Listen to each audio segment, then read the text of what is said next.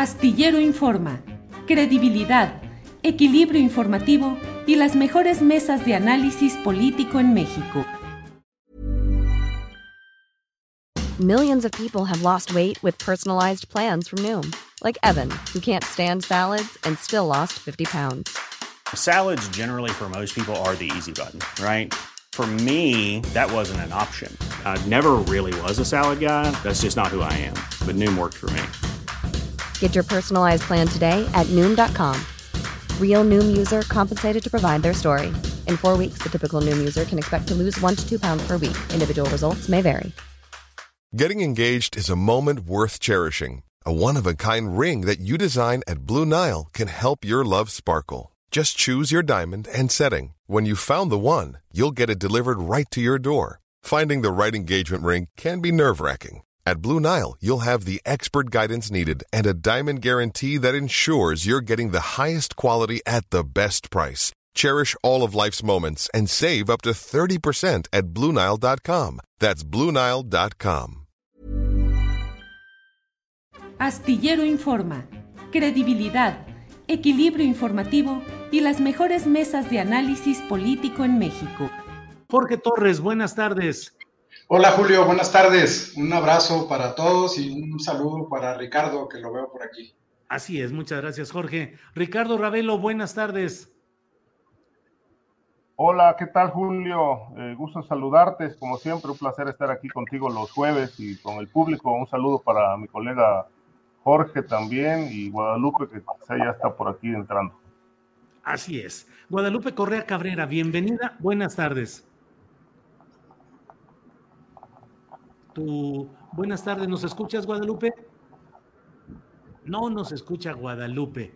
Bueno, en lo que no nos escucha, en lo que ajusta su micrófono. Hola, Julio. Yo este, tengo algunos problemas de. Eh, tengo algunos problemas, como que no, oigo muy bien, pero eh, voy a tratar de, de, participar. Eh, creo que se, se, tarda un poco la, la, conexión, pero no, lo puedo, no puedo utilizar mi teléfono por alguna razón. Entonces, voy a tratar de, participar aquí en la. les mando un saludo a todos, a Jorge, a Ricardo y a ti, Julio. Muy bien, Guadalupe, muchas gracias. Bueno, pues hoy tenemos de invitado especial a Jorge Torres, así es que vamos a comenzar con él. Jorge, este tema en esta mesa de seguridad creo que es obligado. Amenazas a periodistas, específicamente a Susana Uresti en Milenio y a estos medios de comunicación, a Milenio, a Televisa. Eh, ¿Qué opinas de este tipo de amenazas? ¿Qué significan? ¿Qué opinas de todo ello, Jorge, por favor? Gracias, Julio. Pues mira, me parece, me parece gravísimo, me parece que es uno de los aspectos que si bien a lo largo de los últimos años habíamos conocido de la violencia ejercida contra periodistas en muchas ocasiones por parte del crimen organizado, en algunas otras por parte de la, de, la clase política local de cada, de cada una de las regiones donde se han presentado estos ataques. Pero creo yo, no sé si mis compañeros tengan otro dato, creo yo que no, no habíamos visto una amenaza tan directa y tan contundente como la que vimos en video hace algunos días. Eh, además de la serie de adjetivos que se le lanzan a una periodista concretamente. Y me parece que es gravísimo, me parece que este sí es un caso, no quiero, no quiero decir que los otros no lo sean, pero este es un caso en donde el gobierno federal, la autoridad federal, tendría que dar una respuesta mucho más contundente de la que, de la que ha dado y tendríamos que estar muy pendientes sobre los resultados de esa respuesta porque sí me parece muy grave esta, esta amenaza de, este grupo armado que se hace, eh, se autodenominó eh, como, como un comando del cártel Jalisco Nueva Generación. Gracias, Jorge. Ricardo Ravelo, ¿qué opinas sobre este tema, por favor, de las amenazas a periodistas? ¿Qué significa? ¿Es elevar la mira de lo que va pasando en estados, en municipios constantemente y ahora hay, pues no sé, la pretensión de este poder delictivo de subir la mira y amenazar incluso a una conductora de un espacio de televisión por internet, eh, televisión en general eh, de paga y por internet, que es el de Milenio. Por favor, Ricardo. Mira, Julio, eh, en un país con una elevada narcodinámica como la que se vive en México, donde están surgiendo pues diversas organizaciones criminales, disputa de territorios, violencia, y pues ahí cuando los medios de comunicación y muchos periodistas le ponen la mira a estos temas, exhiben las redes, exhiben las vinculaciones del poder, de las policías y de toda la impunidad que priva alrededor de los grupos, pues es normal que este tipo de reacciones se presenten. Eh, amenazas, eh, en muchos casos secuestros y hasta asesinatos de periodistas. Es decir, el gobierno se extrañó del asunto, el presidente lo, lo condenó hasta donde se pudo entender, eh, fue un hecho muy lamentable, pero el gobierno no está en posición de impedir que una organización criminal amenace a periodistas. Eh, yo creo que esto es consecuencia de, de la inseguridad pública que que sigue siendo uno de los temas gravísimos en todo el territorio. Y mientras no haya seguridad en el país, pues habrá violencia, habrá asesinatos de periodistas y por supuesto amenazas cuando los grupos criminales se ven exhibidos y se ven este, eh, cuestionados en toda la, actividad de violencia que llevan a cabo en el territorio. Creo que Azucena ha dado una cobertura a, distintos este, hechos de violencia, eh, señalando a los grupos criminales.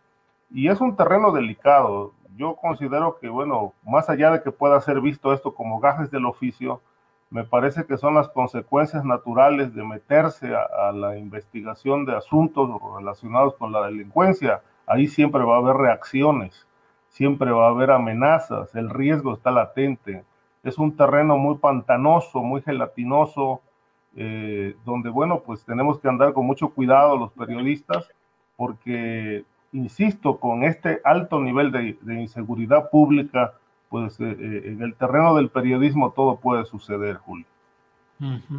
Bien, gracias. Guadalupe, ¿ya estás un poco estable o pasamos con Jorge? ¿Cómo andas?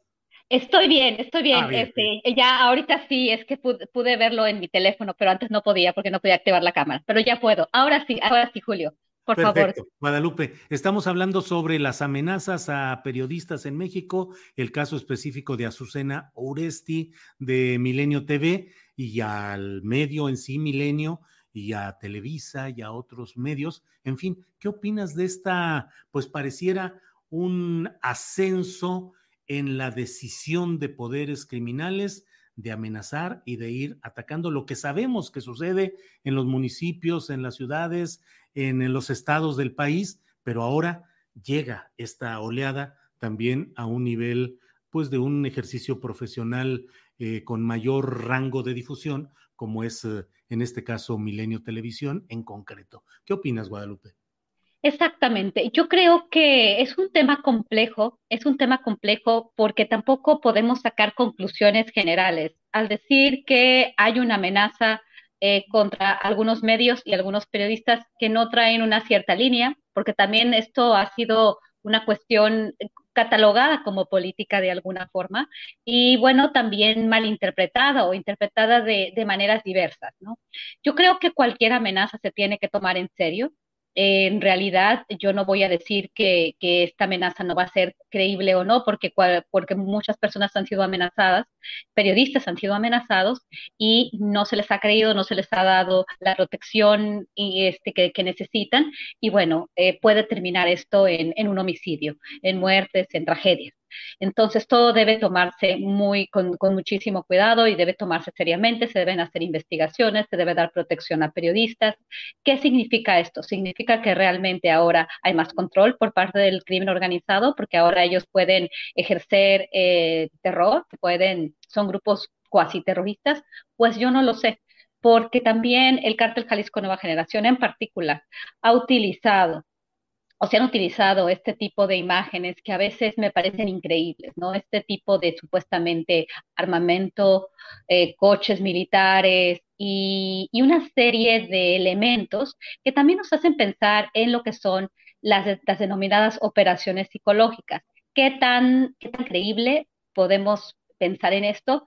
Estamos hablando realmente de un grupo que controla una parte muy importante del territorio, estamos hablando de otro tipo de fuerzas o estamos hablando también de cuestiones más bien políticas. Yo creo que hay que, este, hay que tomar esto muy en serio, hay que, pues obviamente, solidarizarnos con aquellos que reciben amenazas, definitivamente. El beneficio de la duda siempre se debe dar en estos casos y no, no, son, no, no, no va a ser ni el primero ni el último caso, pero sí hay que tener mucho cuidado de sacar conclusiones anticipadas cuando, cuando también esta, esta aparición del cartel Jalisco Nueva Generación, que empieza eh, de la mano de los de un grupo de la delincuencia organizada, del cartel del milenio, de, de, la mano de los marinos también quizás en operaciones eh, paramilitares para, eh, para contrarrestar a los Zetas y empiezan de pronto por la protección también política durante el sexenio de Enrique Peña Nieto a, dominar supuestamente las plazas de narcotráfico en el Pacífico. Hay que tener un poco de cuidado también para, al entender quién es este grupo, ¿no? Porque ahora se dice mucho que el cartel Jalisco Nueva Generación está en todas partes del país haciendo cualquier tipo de negocio. ¿Qué tanto es cierto? Pues eh, no, no hay muchas evidencias claras. Creo que nos falta mucha investigación criminal en este país de nuevo. El papel de la fiscalía. Papel de la fiscalía, no tenemos información y no, no estoy muy segura cuál es la capacidad de estos grupos. Al parecer, por la propaganda que se ha hecho en medios de comunicación, sin dar muchas evidencias, pues este grupo prácticamente controla eh, una parte importante del territorio del país. No lo sé, también hay agendas muy importantes para hacer que los grupos criminales sean catalogados como, eh, como organizaciones terroristas. Entonces hay que tener cuidado porque esto tendría implicaciones muy complicadas para nuestro país. Gracias, Guadalupe. Jorge Torres, en este escenario, no solo de estas amenazas recientes de las que estamos hablando, sino en general de una serie de hechos eh, delictivos constantes y, llenos de impunidad en el país, se da la visita de funcionarios, eh, una delegación de funcionarios de Estados Unidos a México, de la cual se dio cuenta particularmente en la reunión con el presidente de la República, Andrés Manuel López Obrador, donde estuvieron personajes muy concretos, pero además hubo otras reuniones y la delegación de Estados Unidos estaba asignada, me parece a mí, por un concepto, Jorge Torres, eh, la seguridad nacional. Vinieron porque hay un interés en la seguridad nacional. ¿Qué opinas de esa visita y de lo que se ha anunciado o de lo que pueda estar detrás de todas estas eh, visitas de funcionarios de Estados Unidos, Jorge Torres? Pues mira, creo que, creo que es muy interesante lo que está pasando eh, eh, relacionado con las visitas de funcionarios norteamericanos a México. Eh, esta, esta, reciente visita es una de las muchas que hemos visto que se han presentado. Han venido funcionarios de la CIA, han venido funcionarios del FBI, han venido funcionarios de la DEA, del Departamento de Estado, del Departamento de Justicia, en fin.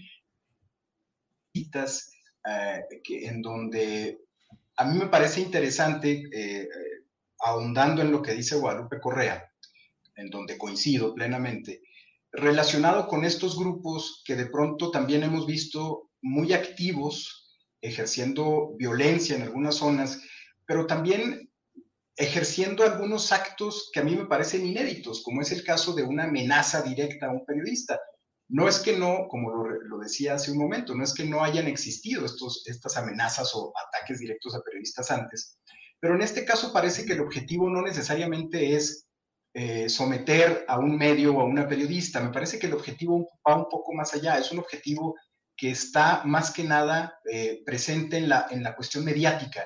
Ellos, eh, en este caso, este grupo en particular, lo que, lo que me da la impresión que quiere es precisamente infundir una especie de terror, una especie de miedo, una especie de subir la, la, la mira, como tú lo decías, pero más que nada para llegar a los medios de comunicación y desde ahí generar reacciones, ya sea del gobierno mexicano en este caso, ya sea de la autoridad eh, federal, eh, eh, de, la, autoridad militar.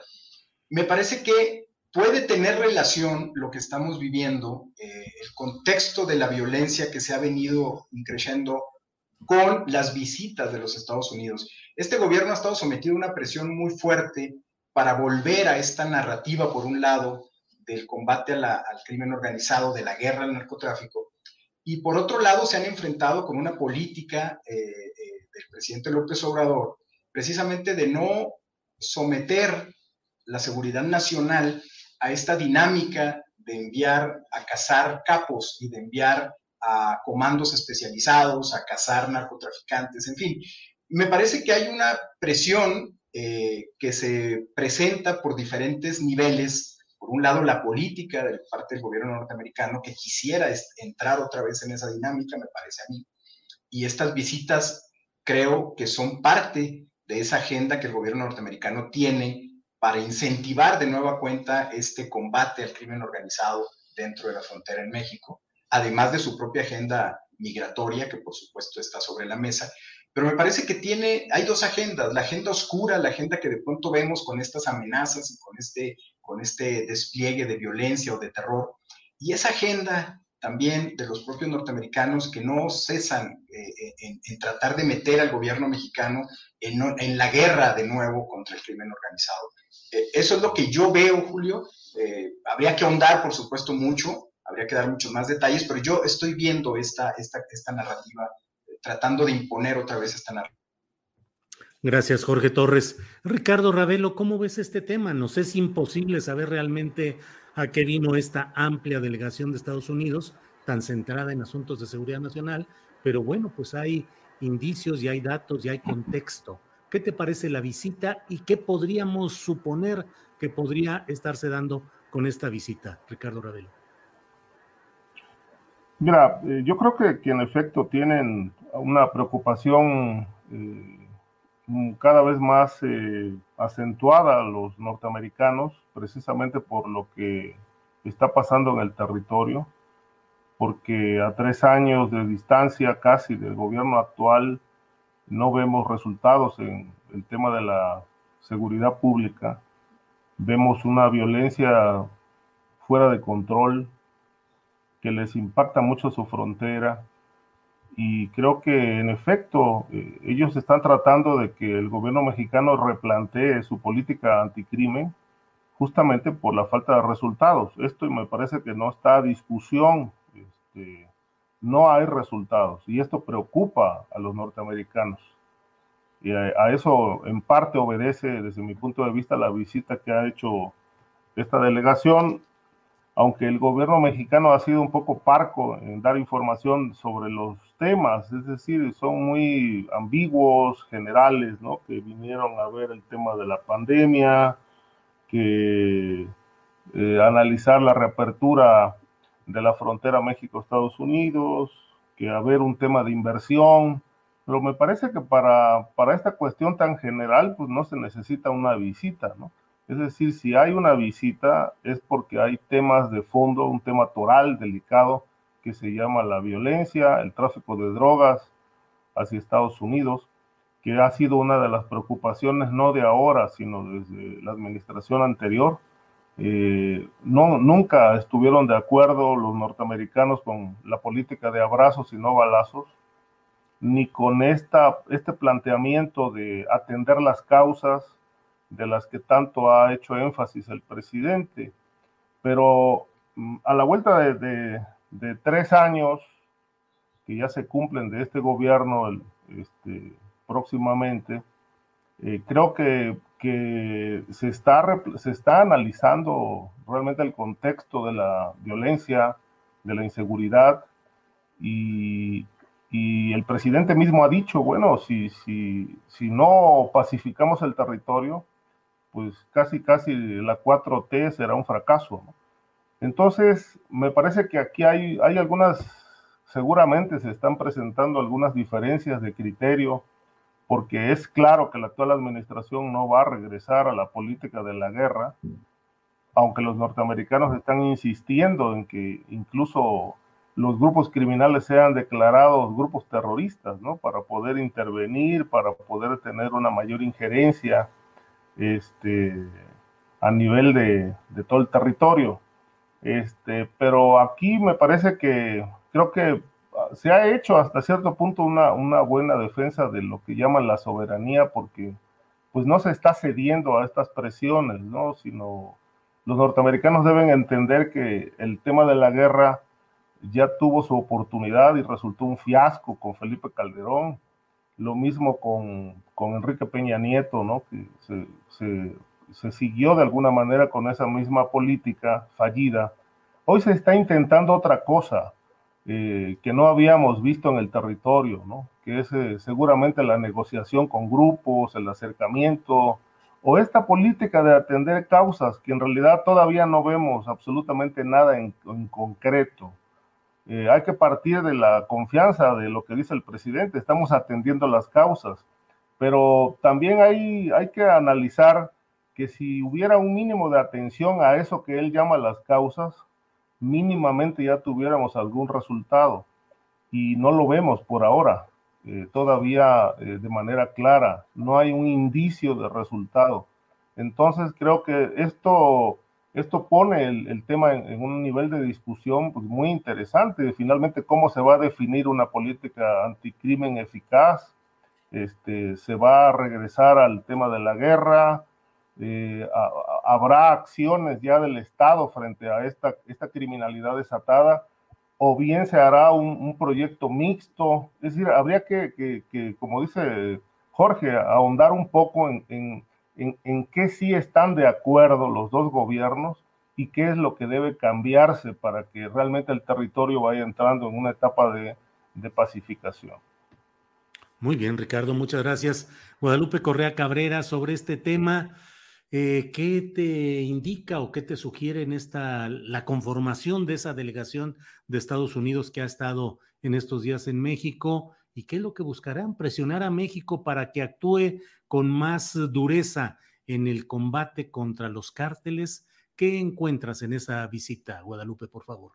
Bueno, también esta visita en particular tiene que ver con la ratificación del nuevo embajador de los Estados Unidos en México, Ken Kenneth Lee Salazar. Eso es muy importante y podríamos también hablar un poco de la, de la persona del personaje y cómo Estados Unidos va a llevar la agenda eh, bilateral con México, que es una agenda muy compleja. Definitivamente, eh, los, la, cabeza del Departamento de Seguridad Interior eh, y, y, todo el aparato de seguridad, bueno, los, la, la, representación del aparato de seguridad en Estados Unidos, vienen aquí, ¿no? Para, para de alguna forma reunirse con las autoridades mexicanas, con los cuerpos diplomáticos y para también hablar con quien va a ser el interlocutor entre el gobierno estadounidense y el gobierno mexicano, que es Ken Salazar.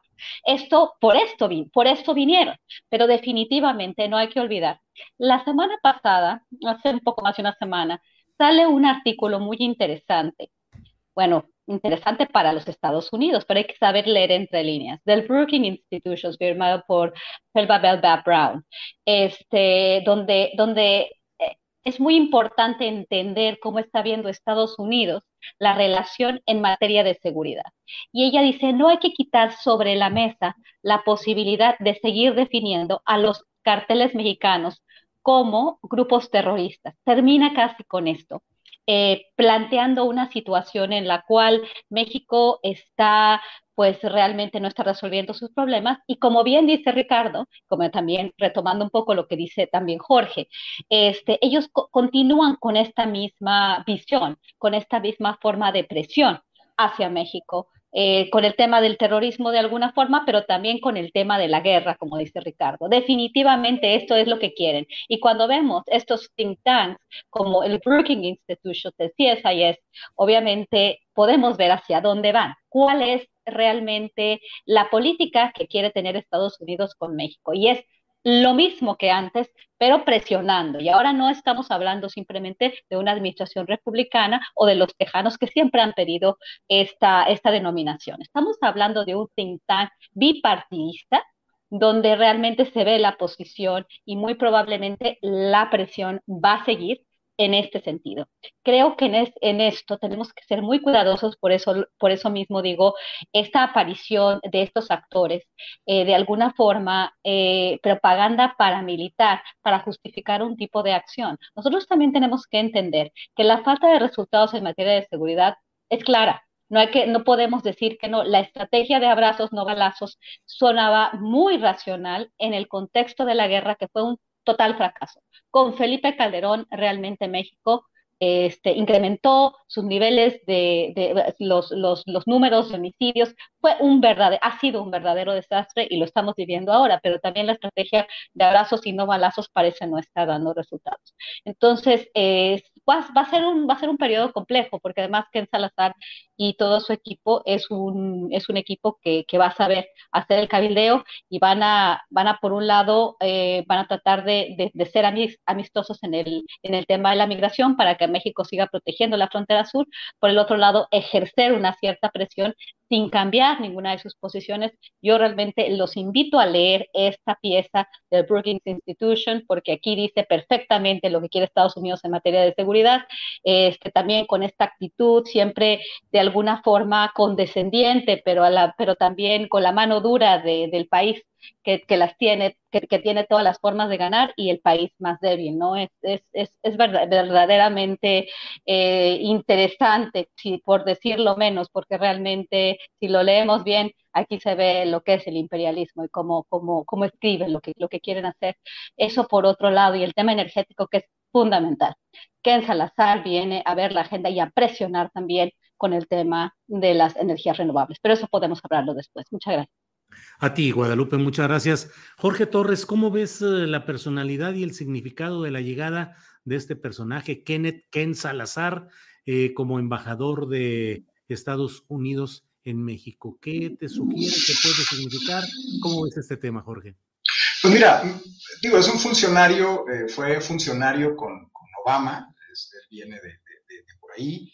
Me parece que es parte de, esta de esta dinámica, sobre todo en, términos de, protección de la frontera ante, los, ante la migración, viene, pues, viene, viene a, a, gestionar esa, esa agenda de los Estados Unidos. Yo, yo ahí, en el caso de lo que decía Guadalupe Correa, relacionado con cómo los norteamericanos han estado tratando de manera reiterada de meter a los grupos de narcotraficantes o a los grupos del crimen organizado como grupos terroristas, que ya implica una dinámica más activa y más directa de parte de, las, de la autoridad militar y civil de los Estados Unidos en territorio mexicano, yo, yo lo veo muy complejo en, en, en este sentido. A mí me parece que este funcionario que viene a ser el interlocutor precisamente entre los intereses mexicanos y la, lo que los estadounidenses, en el caso del gobierno de Biden, quieren, me parece que va, a tener una relación compleja porque México no va a aceptar, por supuesto, que, a los grupos del crimen organizado les den ese estatus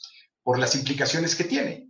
Me parece que va a haber una, una pelea diplomática interesante donde México va a poner, por un lado, la carta fuerte que tiene, que es la protección de la frontera sur de los Estados Unidos eh, y la frontera sur mexicana, por supuesto para controlar la migración como lo ha venido haciendo, es decir, se ha convertido en la policía de los Estados Unidos en el tema migratorio.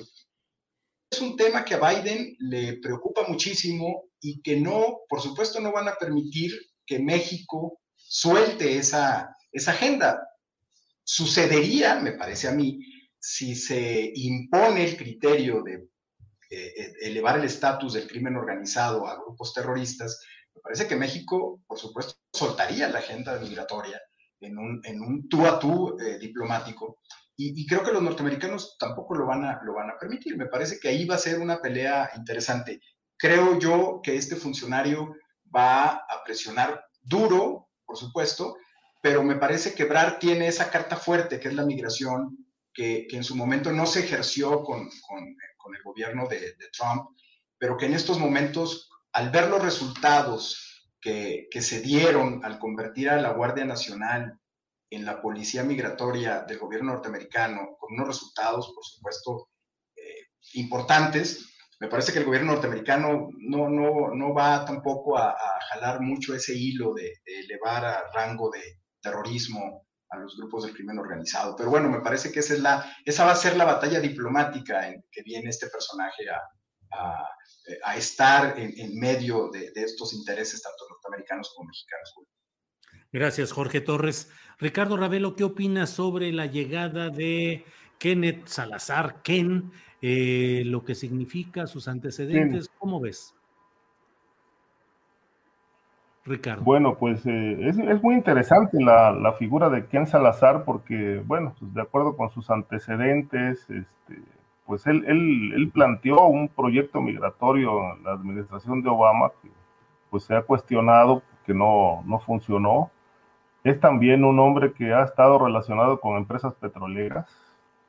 Es un partidario de esta práctica nociva y cuestionada de la extracción de hidrocarburos conocida como el fracking que es la explotación de petróleo a base de grandes eh, cantidades de agua, químicos, etcétera, etcétera. Y que bueno, eh, ahí donde se ha puesto en práctica, como es el norte de la República, pues ha generado muchos estragos y problemas, sobre todo por las, los millones y millones de litros cúbicos de agua que se requieren para inyectar las, los pozos. En zonas prácticamente desérticas, pues esto es una verdadera problemática que ha sido sumamente cuestionada, pero él, él, él es un, un, este, un hombre que ha impulsado esta, esta práctica, no obstante los cuestionamientos. Eh, me parece que, que, sin duda va a ser muy interesante cómo se va a afinar la agenda bilateral, ahora ya que ha sido nombrado oficialmente. Eh, en efecto, pues hay muchos temas, el, tema del crimen organizado, sin duda, y la migración, y obviamente las energías, ¿no? Son tres puntos centrales de esta agenda con Estados Unidos que me parece que ahí se va a ver bien la, qué, capacidad y qué, qué nivel de, defensa de soberanía tenemos como gobierno. Me parece que por ahora, por ahora ha sido más o menos congruente el gobierno federal.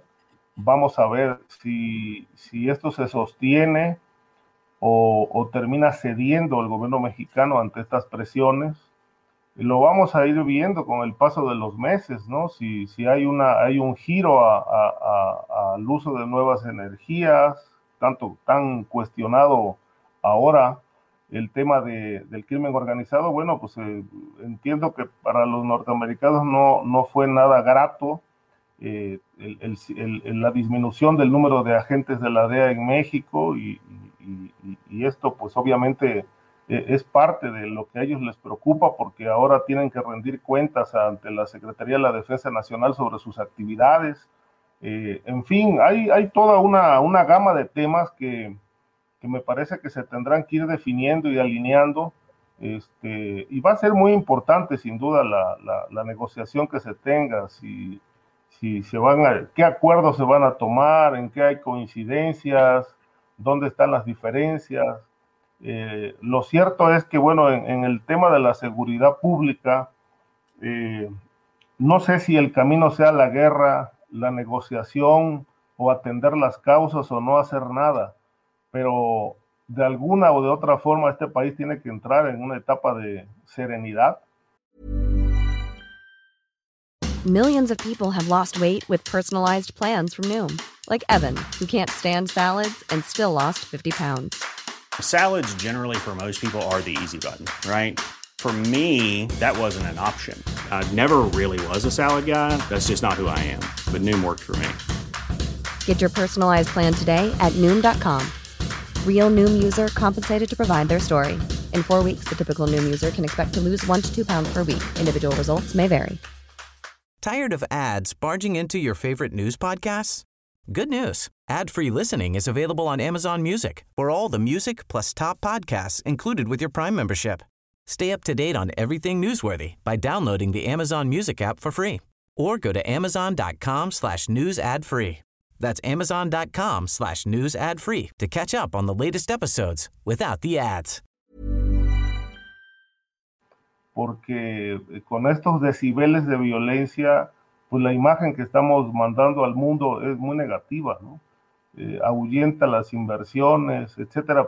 Entonces yo creo que este, este, punto, este punto es central en las negociaciones con, con Estados Unidos, porque bueno, ellos tienen sin duda muchísimos intereses en nuestro territorio, empresas, etcétera. Y, y, creo que, que en, en, buena medida el gobierno mexicano ha ido, digamos, como que cediendo por ejemplo, diría que el caso de la militarización, eh, no puedo dejar de pensar que fue una, una petición de los norteamericanos, militarizar puertos, militarizar este, las aduanas, como una manera de, cerrarle el paso a la corrupción y a la criminalidad. Eh, yo no sé si esto realmente va a continuar, si, si, si, va, si va a seguir cediendo el gobierno mexicano en el cambio de política anticrimen, eh, como decíamos en la intervención, decía en la intervención anterior, este, no nos ha dado resultados, pero ¿qué otra cosa se puede intentar? Es decir, la agenda norteamericana, como bien decía Guadalupe, es este, eh, echar al ejército a las calles y enfrentar a los grupos criminales, así como pasó con Felipe Calderón, sin ningún resultado, porque hoy a la vuelta de, de 12 años nos seguimos preguntando qué fue lo que realmente combatieron en ese sexenio, ¿no? Al contrario, creo que lo que hoy, hoy más que nunca lo que está aflorando es, es que más allá de combates, lo que realmente hubo fue un, amplio contubernio con la delincuencia. Este, Entonces, eh, eh, la llegada de Ken Salazar eh, creo que va a poner sobre la mesa todos estos temas y, esperemos que sea para bien de, México y, obviamente también de Estados Unidos, porque si le va bien a uno, le va bien al otro. Muy bien, Ricardo Ravelo, muchas gracias. Guadalupe Correa Cabrera, ahora sí, hablar por favor de Ken, Kenneth Salazar, eh, que él dice que su familia no cruzó a Estados Unidos, que la frontera fue la que cruzó y que eh, él es de una creo que la quinta generación, 1850, 1860, es un embajador de los dos o tres que ha habido con relaciones familiares con México, Julián Nava, eh, John Gavin y el más reciente, Tony Garza. Así es. Exactamente. Exactamente. Sí, adelante. Sí, sí, sí. Creo que, yo creo que hay que analizar bastante bien la trayectoria de Ken Salazar. No necesariamente, yo creo que es una persona extremadamente bien preparada. Además, vamos a leer cuáles son sus antecedentes. Él no es una persona del cuerpo diplomático estadounidense, no es un diplomático, pero ha sido. Él fue eh, fiscal general del estado de Colorado, senador representando al estado de Colorado, también fue ministro del Interior durante la este, la presidencia, el, primer periodo de la presidencia de Barack Obama. ¿Y qué hacía como ministro del Interior? Pues gestionaba todos los recursos estratégicos de los Estados Unidos, los parques nacionales y la relación con los pueblos indígenas. Muy importante. Esto que estoy diciendo es muy importante. No es, eh, no es una sorpresa porque Kenneth Salazar en este momento está eh, siendo el, el embajador de Estados Unidos en México. Además, después de terminar, fue un cabildero, él realmente fue un, socio de una compañía de, de, cabildeo muy importante, una compañía de lobby muy importante que tiene que ver con los intereses de las, de las energías no renovables. El tema del fracking, como bien dice Ricardo, él fue promotor, pero bueno, en Estados Unidos muchos fueron promotores del fracking durante la, la presidencia de, de Barack Obama, eh, Hillary Clinton, su equipo, todo, todo era, estaba todo planeado para que se hiciera fracking, ¿no? Pero ahorita el plan y la, el plan estratégico de los Estados Unidos tiene que ver con una combinación entre energías renovables y no renovables, porque al final los grupos de poder, también uno de los más importantes, junto con las compañías farmacéuticas, con las compañías productoras de armas, es este, pues son las compañías de energía. Y viene Ken Salazar a representar también el interés nacional de los Estados Unidos, básicamente la agenda de energía y hacer obviamente una persona que ha generado muchos consensos, no es percibido como un enemigo de ningún lado. Este, si ven la ratificación fue unánime, él también cuando fue reelegido como en, el estado de, de Colorado, es un hombre que teje consensos, es un hombre que, que no habla mucho, que no come tacos, que no, que no habla en el Twitter, no es, es, es un hombre muy serio, es un, es un hombre que trabaja. Entonces hay que ver a qué es lo que viene a ser. La agenda migratoria sí la va a seguir quizás llevando la vicepresidenta, porque no es un tema que va a llevar Ken Salazar, es un tema hemisférico. Entonces, tienen que vincular Estados Unidos a su vicepresidenta o a la persona que, porque no ha sido muy, muy hábil la vicepresidenta en, en, lidiar con este tema, pero la cuestión migratoria estadounidense se va a ver desde desde el gobierno federal y obviamente que en Salazar va a ser va, a ser ese vínculo, ¿no? Por eso las visitas de esta forma. Entonces realmente eh, se va a ejercer una cierta presión, pero no van a haber muchas sorpresas. ¿Por qué? Porque Ken Salazar es una persona cercana a Biden, estuvo en el Senado cuando estuvo Biden en algunos años y es una persona cercana, puede agarrar el teléfono y le, puede llamar a Biden, ¿no? Este, se ve que la, que, que la relación con México es importante para Estados Unidos porque están realmente muy serios en ¿no? Pero creo que la cuestión de la energía, la presión que van a ejercer sobre el gobierno mexicano en materia de energía quizás es la más importante para Estados Unidos, porque el tema migratorio, el tema de seguridad, la mano blanca, la mano dura, al final mm, muy probablemente la van a manejar bien. El canciller, pues, ha sido pues también es pues, el canciller mexicano ha, sabido acatar los designios del gobierno de Estados Unidos. Eso pasó con Donald Trump, pasó cuando mandan a la Guardia Nacional al sur, se entiende, el oso y el porcoespín, eh, pues es una persona preparada, pero no creo que tan preparada como Kenneth Salazar. Hay que tener mucho cuidado, hay que tener mucho cuidado en el tema de la energía y, y es donde tenemos que enfocarnos, ¿no? Eh, Ken Salazar conoce muy bien los intereses estratégicos de los Estados Unidos y no sé, eh, en, en México también se tienen intereses estratégicos estratégicos y se tiene un interés nacional, el gobierno de Andrés Manuel López Obrador ha establecido sus prioridades y no sé qué tan eh, vinculadas estén a las prioridades de los Estados Unidos, que es esta reestructuración de todo el sector energético para también dominar la producción de las energías no renovables, que implica tener el control de todos los procesos de producción de energía este, las renovables y no renovables. Todas estas compañías de energía no es que son las verdes contra las, las de energías no renovables, las, las, las, las sucias contra las limpias. Es lo mismo. es controlar todos estos procesos y entonces avanzar en los intereses geoestratégicos y geopolíticos de los Estados Unidos.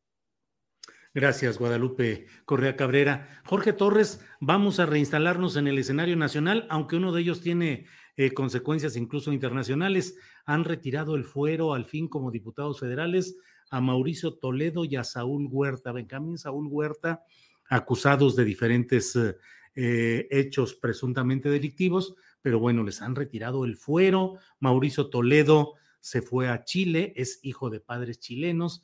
En fin, ¿cómo ves este proceso y este el quitarle el fuero a estos dos diputados y lo que puede significar. Jorge, por favor.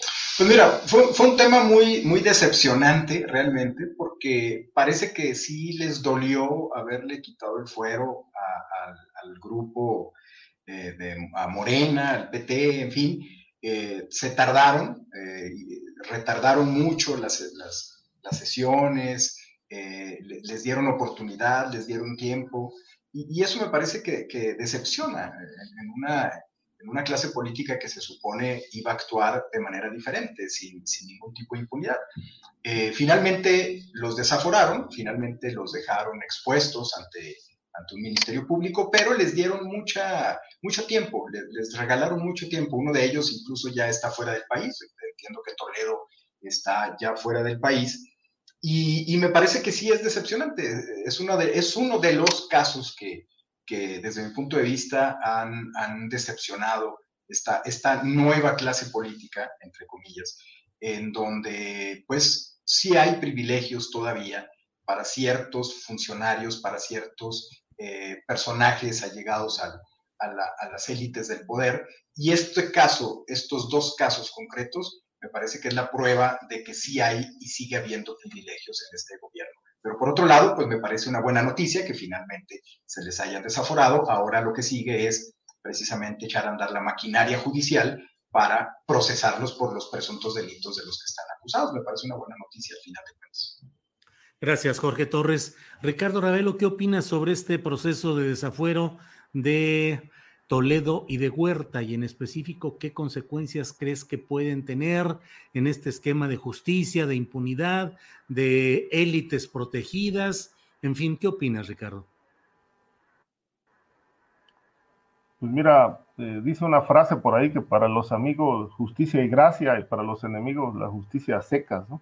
Entonces, eh, pues mira, muy cuestionado es todo este proceso porque me parece que los delitos eh, hasta donde se ha podido saber, hasta donde ha podido investigar la, unidad de inteligencia financiera, por un lado, en el caso de Mauricio Toledo y por el caso de Saúl Huerta, lo que conocemos de la fiscalía, pues creo que no hay vuelta de hoja, es decir, hay, hay elementos que soportan las acusaciones. En el caso de Toledo por enriquecimiento ilícito, hay por ahí datos muy contundentes de, un incremento patrimonial eh, de más de 20 millones de pesos eh, durante su paso por la delegación Coyoacán.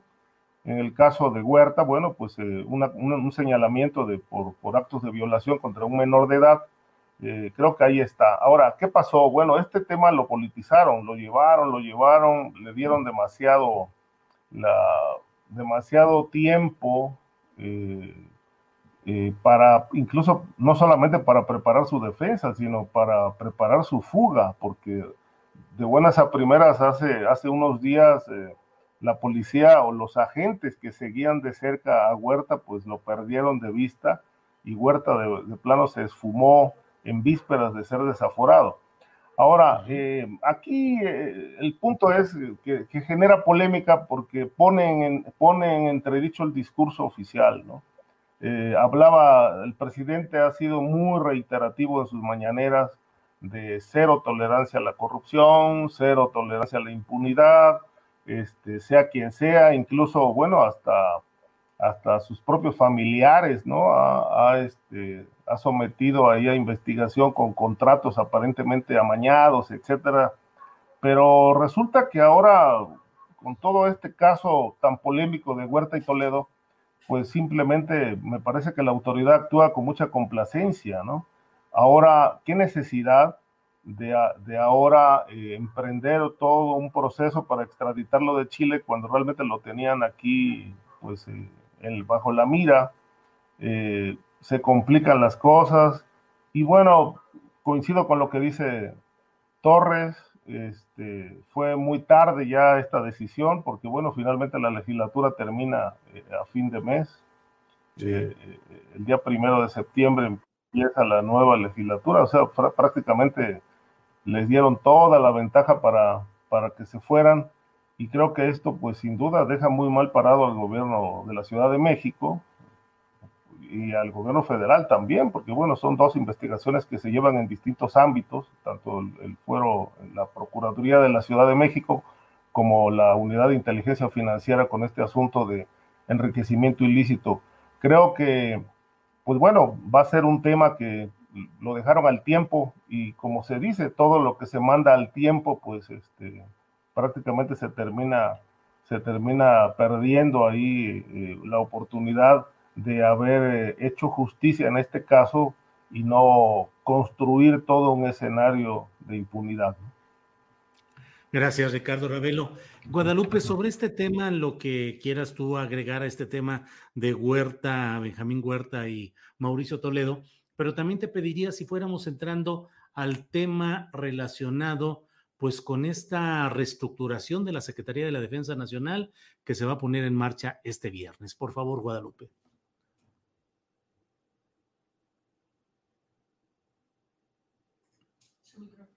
Tu micrófono. Tu micrófono. Este, claro, perdón. Eh, bueno, eh, con, el, con respecto al tema de Saúl Huerta y Mauricio Toledo, no existe mucho que pueda añadir. Eh, coincido con lo que dicen mis colegas Jorge Torres y Ricardo Ravelo. Este, la, la, tardanza en, en, Celebro que haya sucedido finalmente que les quitaran el fuero.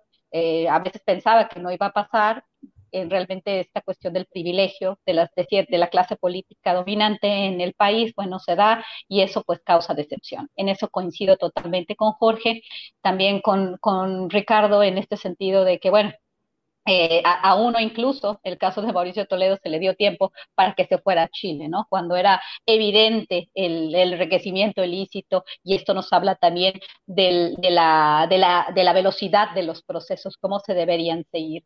Independientemente de eso, solamente lo único que tengo que agregar es este, la utilización muchas veces política de este tipo de cuestiones, ¿no? Por ejemplo, como el Partido del Trabajo quiere, de alguna forma, como lo hicieron también con el caso de Francisco Javier García Cabeza de Vaca, ¿no? La, fracción este, en el Congreso local del PAN, o sea, que porque realmente no, no, no, no hay justicia, todo se quiere hacer político, quiere haber eh, víctimas de un sistema político cuando estamos viendo que es una cuestión de justicia, que es una cuestión de, de, de, de, una, eh, que no, o sea, no es político, es, debió haberse de manera, debió hacer este, anteriormente. Entonces, bueno, eh, no tengo mucho que, aportar con ese sentido. El tema de la reestructuración de la Secretaría de la Defensa Nacional es un tema muchísimo más complicado. Eh, va a estar en dos fases. se va esta fase de, la creación de, de, esta, ¿cómo se llama? La comandancia, ¿no? De la, de la Secretaría de la Defensa. sí. Exactamente, la comandancia y después se va a integrar la, la Guardia Nacional. Em, yo creo que, y también, bueno, esta cuestión simbólica, ¿no? De hacerlo como una limpia, ¿no? Que se debe hacer una limpia. Definitivamente se debe hacer una limpia dentro del ejército, pero en realidad no sé qué, no sé qué tanto esta reestructuración va a ayudar a limpiar realmente a la Secretaría de la Defensa Nacional o va a ser una cuestión simplemente cosmética, porque ya sabemos que la Guardia Nacional, pues bueno, se militariza de alguna forma todavía más la, la, seguridad pública, abrazos, no balazos, pero se crea la Guardia Nacional y ahora se incorpora a la Secretaría de la Defensa Nacional. Bueno, son cuestiones administrativas más bien, eh, pero no sé, eh, realmente eh, este tipo de, eh, este tipo de, cuestiones a veces me, pues, si, si, si, realmente va a ser una cuestión administrativa de cambio de nombre, de cambio de estructura y no va a haber ningún cambio sustantivo porque sabemos que en la Secretaría de la Defensa Nacional, en las Fuerzas Armadas, ha habido abusos de todos sentidos, corrupción, vínculos con la delincuencia organizada, lo vimos con el caso de Salvador Cienfuegos, lo hemos visto eh, con el caso, por ejemplo, de la banda perimetral del, de la Ciudad de México y en, en, muchos sentidos esto es lo que se tendría que cambiar. En realidad no tengo mucho que decir porque tendríamos que ver cómo las Fuerzas Armadas van a, van a operar en, en el futuro eh, con mayor transparencia, eh, menos abusos, menos desapariciones forzadas, que eso es realmente lo que nos interesa, ¿no? Y el tema de la Guardia Nacional no tenemos mucho que decir porque se decidió, porque no había Policía Federal, por muchas cuestiones, y bueno, eh, el papel de la Guardia Nacional, el pero el, de alguna forma este plan no existe, eh, insisto, un plan de Estado, pero vamos a ver cómo, cómo funciona esto. Gracias, Guadalupe Correa Cabrera. Eh, Jorge Torres, ¿cómo ves este plan de reestructuración de la Secretaría de la Defensa Nacional? Mm, una concentración mayor de poder, una planeación estratégica, una mayor presencia política, en fin, ¿cómo ves este proceso, Jorge Torres, por? Gracias, Julio. Mira, yo siempre he pensado que para pacificar el país, primero lo que tiene que hacer el gobierno es pacificar al ejército. El ejército desde la posrevolución ha sido un caballo bronco para la clase política civil. Y una cosa es que hayan estado las últimas décadas, eh, pues eh, digamos, ejerciendo la autoridad que, que les permiten los civiles, el ejército está conformado de facciones militares que de alguna manera actúan de, manera, de, forma muy autónoma en sus regiones. Tienen, tienen una actuación eh, regional a partir de, de esta división de zonas, de regiones militares, en donde no necesariamente hay una autoridad homogénea. Eh, hay un Estado mayor eh, desde la Defensa Nacional, hay un secretario de la Defensa, hay un oficial mayor ejerce presupuestos, pero cuando estos presupuestos llegan a las zonas y a las regiones militares, son los generales de zona y, de región los que ejercen ese presupuesto, los que llevan a cabo la relación con las autoridades estatales y, lo más importante aquí, los que entablan comunicación directa y relación directa con los grupos del crimen organizado. Yo esperaría siempre en temas militares siempre termina siendo muy ambiguo cuál es la participación en términos legales del, ejército mexicano. Yo esperaría que esta creación de, la comandancia, este, de la primera comandancia que le han llamado, sea parte de este proceso en donde lo que se busca desde el gobierno federal en alianza con la Secretaría de la Defensa, pues sea precisamente mantener un control más férreo de lo que hacen los generales a lo largo y ancho del país, porque desde mi perspectiva, ahí es donde está el problema generador de la violencia, porque después de que se debilitaron los grupos de protección en las policías eh, a nivel federal y a nivel regional con, con, la desaparición de, de, la policía federal, con la desaparición, con el debilitamiento de la PGR, los cuerpos de protección que ejercen en este país eh, mantos protectores al crimen organizado, pues es el ejército mexicano. Sobre todo cuando vemos a grupos armados hasta los dientes, como, como el caso del cártel Jalisco Nueva Generación, como el caso de los grupos que actúan eh, de manera eh, muy, muy, muy activa en Tamaulipas. A mí me queda claro que ese manto protector está en el ejército mexicano. Yo esperaría que esta reestructuración en la milicia obedezca precisamente a meter en orden a los propios militares, a meter en orden a las facciones militares, a responsabilizarlas de, los, precisamente de, lo, de, las, de las instrucciones, eh, de las estrategias que desde el centro se estén llevando a cabo, parte de esa reestructuración, más allá de la discusión de la militarización del país. En fin, me parece que esa discusión ya se ha dado mucho y me parece que pues está más que probado que hay una, por supuesto, una militarización de la seguridad pública. Pero en este caso concreto, yo esperaría que esta reestructuración sea parte precisamente de meter en orden a las facciones del ejército en un afán de disminuir estas eh, acciones de violencia generalizada que se han estado presentando, Julio, en, las últimas, en los últimos años. Gracias, Jorge Torres. Eh, Ricardo Ravelo, sobre este tema del anuncio de una forma de reestructuración de la Secretaría de la Defensa Nacional, ¿qué opinas, Ricardo, por favor? Mira, Julio, yo, yo no le, digamos, en lo personal no, no, no le doy mucha esperanza a la posibilidad de que vaya a haber una reforma de fondo en una institución que históricamente no rinde cuentas, no ha rendido cuentas. Ahora, ¿quién va a llevar a cabo la reestructuración? Los propios miembros del ejército. Es decir, pues me parece como que es revolcar la gata, ¿no? Y seguir con lo mismo hay muchos temas que aclarar dentro de, las Fuerzas Armadas. Hay un tema de corrupción, de contratos multimillonarios. Está el caso Cienfuegos, que nos dejó mil dudas y nada de certezas. Es decir, es una institución eh, donde históricamente ha imperado una, neblina muy espesa, ¿no? Que, que no permite ver mucho hacia adentro eh, de tal manera que, bueno, que, ellos mismos lleven a cabo una reforma, pues la verdad que me parece como un, un, juego, ¿no? Es decir, si, si, por lo menos estuvieran sometidos al escrutinio de otras instituciones, a la, revisión de, por parte del, del, de un poder distinto, en este caso el, el, la Cámara de Diputados, etcétera, para, para esclarecer los temas que le han que, han generado tantas dudas, pues bueno, por lo menos habría un camino diferente. Pero me parece que si ellos lo van a hacer, pues eh, corremos el riesgo de que todo quede en casa, ¿no? Ahora, por lo que respecta al, tema de la Guardia Nacional, bueno, pues eh, queda claro que el presidente no tiene confianza en los civiles cuando se trata de temas de la seguridad. Él dice que si queda en manos de civiles se corre el riesgo de que la Guardia Nacional termine tan corrompida como lo fue en su momento la Policía Federal.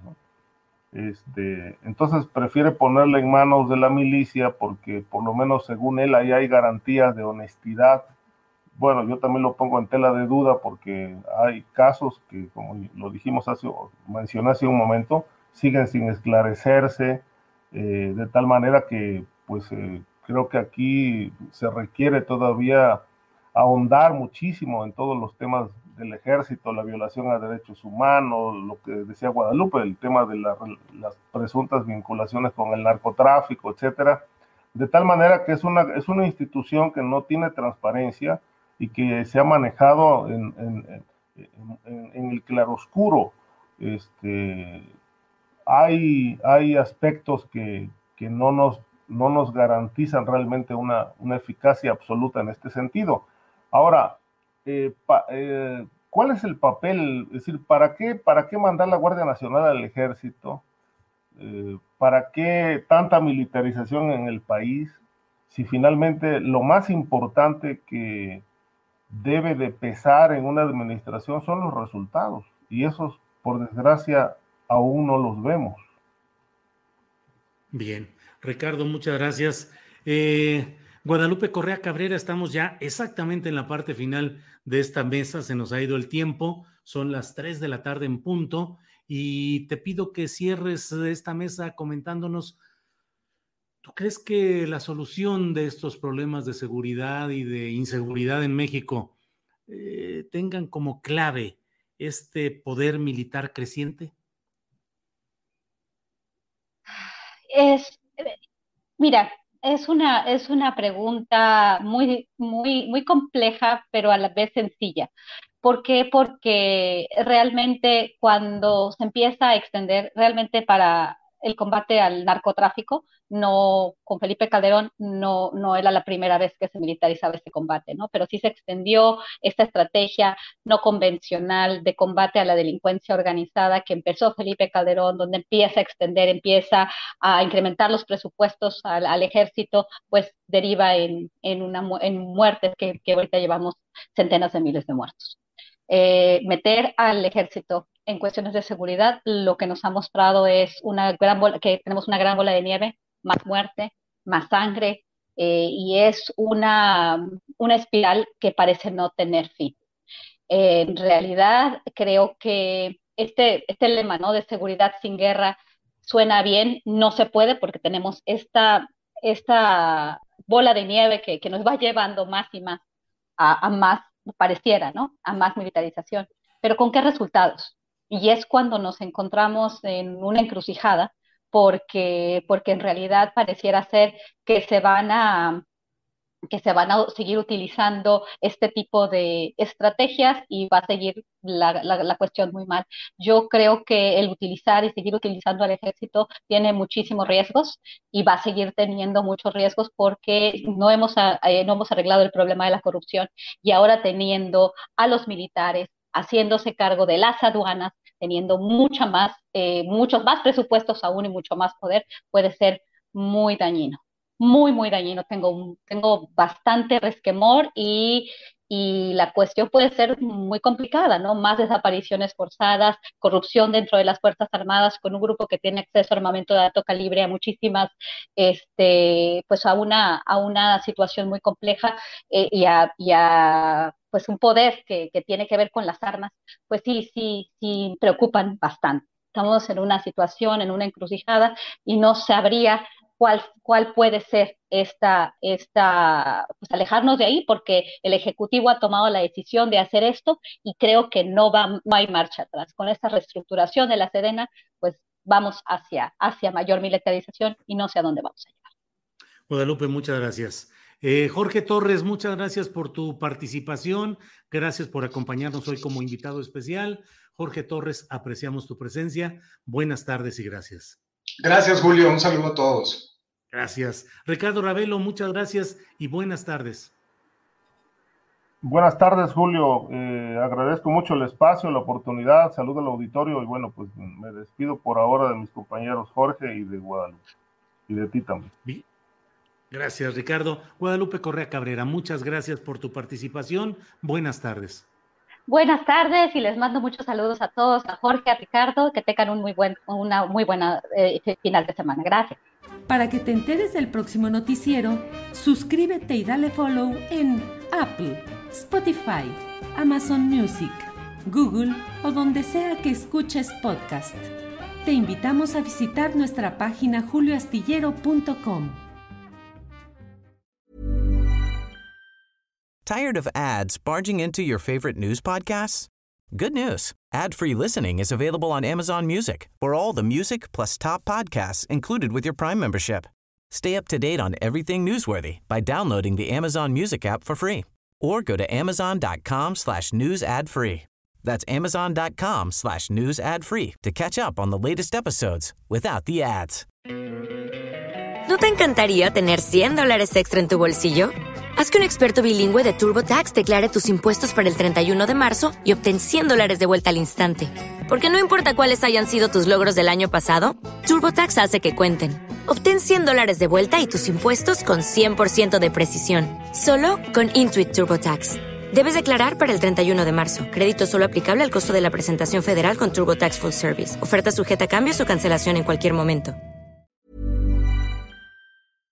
Para que te enteres del próximo noticiero, suscríbete y dale follow en Apple, Spotify, Amazon Music, Google o donde sea que escuches podcast. Te invitamos a visitar nuestra página julioastillero.com.